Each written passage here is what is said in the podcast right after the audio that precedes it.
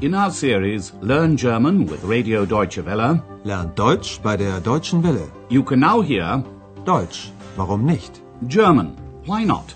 A radio language course by Herrad Meese.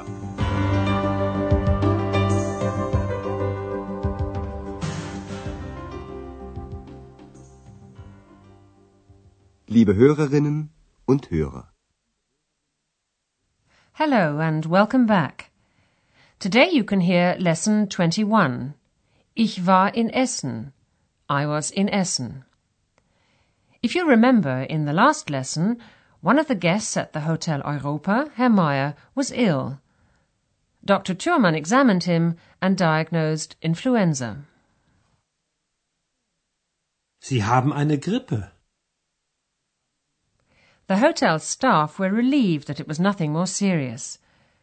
Dr. Thurman assured the patient that he had nothing to worry about. Das ist nicht so schlimm. The next morning, Herr Meier appears for breakfast. Frau Berger, the hotel manageress, takes the opportunity to talk to him, but she says she would rather talk to him in her office, Bureau. Listen to the conversation. Guten Morgen, Herr Meier. Guten Morgen. Sind Sie wieder gesund? Ja, danke. Gott sei Dank. Na, das ist schön. Ach, übrigens, ich habe noch Ihre Flöte. Ja, ich weiß. Gehen wir doch in mein Büro. Da ist doch Ihre Flöte. Ja, gern. Frau Berger suggests that Herr Meyer should come to her office. That's where she's kept the flute that he left behind in his room when he left the hotel. But to begin with, Frau Berger asks Herr Meier if he feels well again. Sind Sie wieder gesund? Herr Meier says he feels better, and Frau Berger says she's glad to hear it. Na, das ist schön. Then she mentions his flute. Oh, by the way, she says, I've still got your flute. Ach, übrigens, ich habe noch Ihre Flöte. Then she suggests that Herr Meier comes with her to her office. Let's go to my office, she says. Gehen wir doch in mein Büro. And then she adds, That's where your flute is. Da ist auch Ihre Flöte. Frau Berger wants to find out why Herr Meier left the hotel with all his belongings without paying. She knows this may be awkward for Herr Meier, so to make it easier for him to explain, she begins the conversation by saying, You know, it was strange.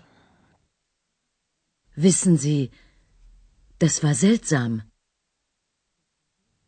Frau Berger tells Herr Meier that she was concerned that something had happened to him. She uses the past tense of the verb sein, the verb to be. Listen again. How does the conversation end? Wissen Sie, das war seltsam. Ihr Zimmer war leer, alle Sachen waren weg, Sie waren weg. Und ich habe nicht bezahlt. Ich verstehe Ihr Problem. Na, dann ist ja alles gut. Entschuldigen Sie bitte. Ich bezahle sofort. Herr Meier tells Frau Berger that he intends to pay his bill. Before that, Frau Berger explained that Herr Meier had caused her to worry. Your room was empty. All your belongings were gone, she says. You were gone. Ihr Zimmer war leer, alle Sachen waren weg, Sie waren weg. Herr Meier realizes at once that Frau Berger is referring, indirectly, to the fact that he hadn't paid his bill. Und ich habe nicht bezahlt. He tells Frau Berger that he understands her problem. Ich verstehe Ihr Problem. Frau Berger accepts his explanation and says, Well, then everything is all right. Na, dann ist ja alles gut. Herr Meier apologizes and says that he'll pay at once. Sofort. Ich bezahle sofort. but Herr Meier wants to explain the circumstances to Frau Berger. It has to do with an argument, Streit, and the city of Essen, which is about 100 kilometers from Aachen. As he's talking about what happened two days previously, he uses the past tense. In this case, the past tense of the verb to have, haben, which is hatte or hatten. Listen to the dialogue. Who lives in Essen? Also, ich war hier in Aachen. Ja, ich weiß. Ich hatte ein Konzert in Aachen.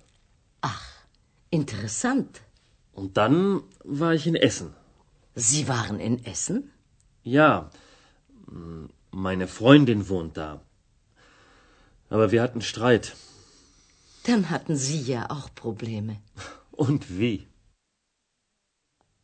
Herr Meyer's girlfriend lives in Essen, and he decided to visit her. But he starts off at the beginning. Also, ich war hier in Aachen. Herr Meier was in Aachen because he had a concert there. Ich hatte ein Konzert in Aachen. And then he went to Essen because that's where his girlfriend lives. Meine Freundin wohnt da. But during his visit, they had an argument. Aber wir hatten Streit. Frau Berger is still not sure whether Herr Meier tried to leave the hotel without paying. But she shows understanding for Herr Meier's situation and says, Then you had problems too. Dann hatten Sie ja auch Probleme. Well, perhaps Frau Berger will never find out the truth about why Herr Meier left the hotel. In today's lesson, you've heard the past tense of two important verbs the verb to be, sein, and the verb to have, haben.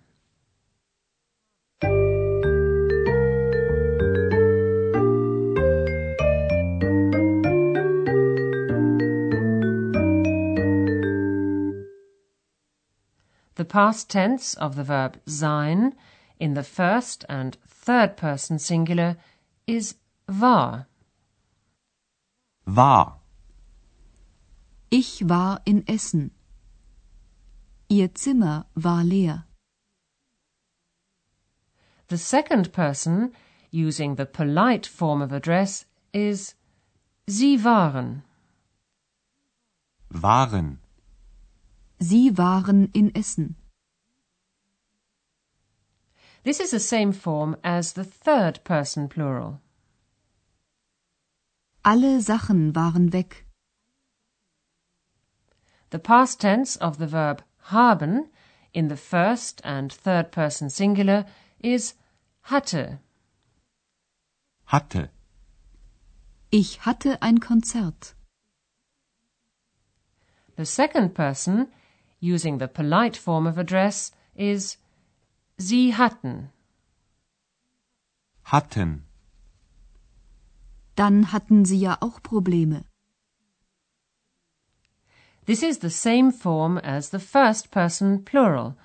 Wir hatten. Wir hatten Streit.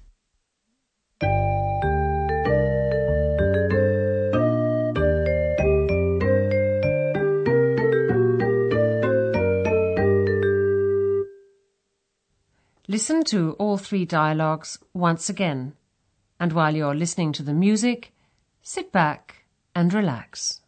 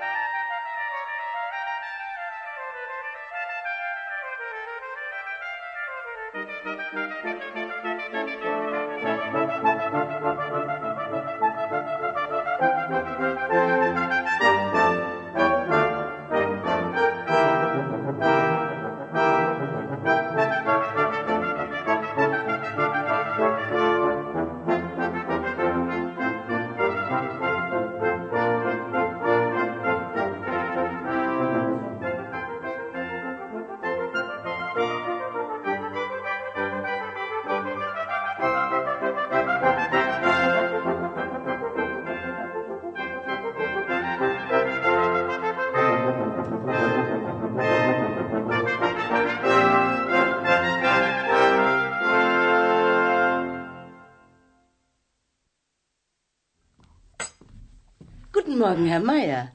Guten Morgen. Sind Sie wieder gesund? Ja, danke. Gott sei Dank. Na, das ist schön. Ach, übrigens, ich habe noch Ihre Flöte. Ja, ich weiß. Gehen wir doch in mein Büro. Da ist auch Ihre Flöte. Ja, gern. Frau Berger then brings up the subject of Herr Meyer's absence from the hotel. He apologizes for leaving the hotel without paying and says he'll settle his bill immediately. Wissen Sie, das war seltsam. Ihr Zimmer war leer, alle Sachen waren weg, Sie waren weg. Und ich habe nicht bezahlt. Ich verstehe Ihr Problem. Na, dann ist ja alles gut. Entschuldigen Sie bitte. Ich bezahle sofort. But Herr Meier wants to explain the circumstances to Frau Berger. Also, ich war hier in Aachen. Ja, ich weiß.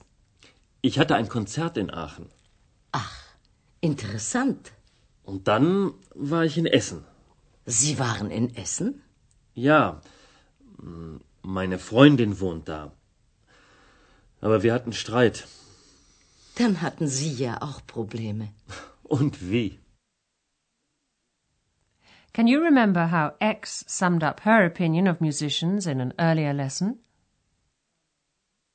Es war einmal ein Musikant. Er war chaotisch und charmant.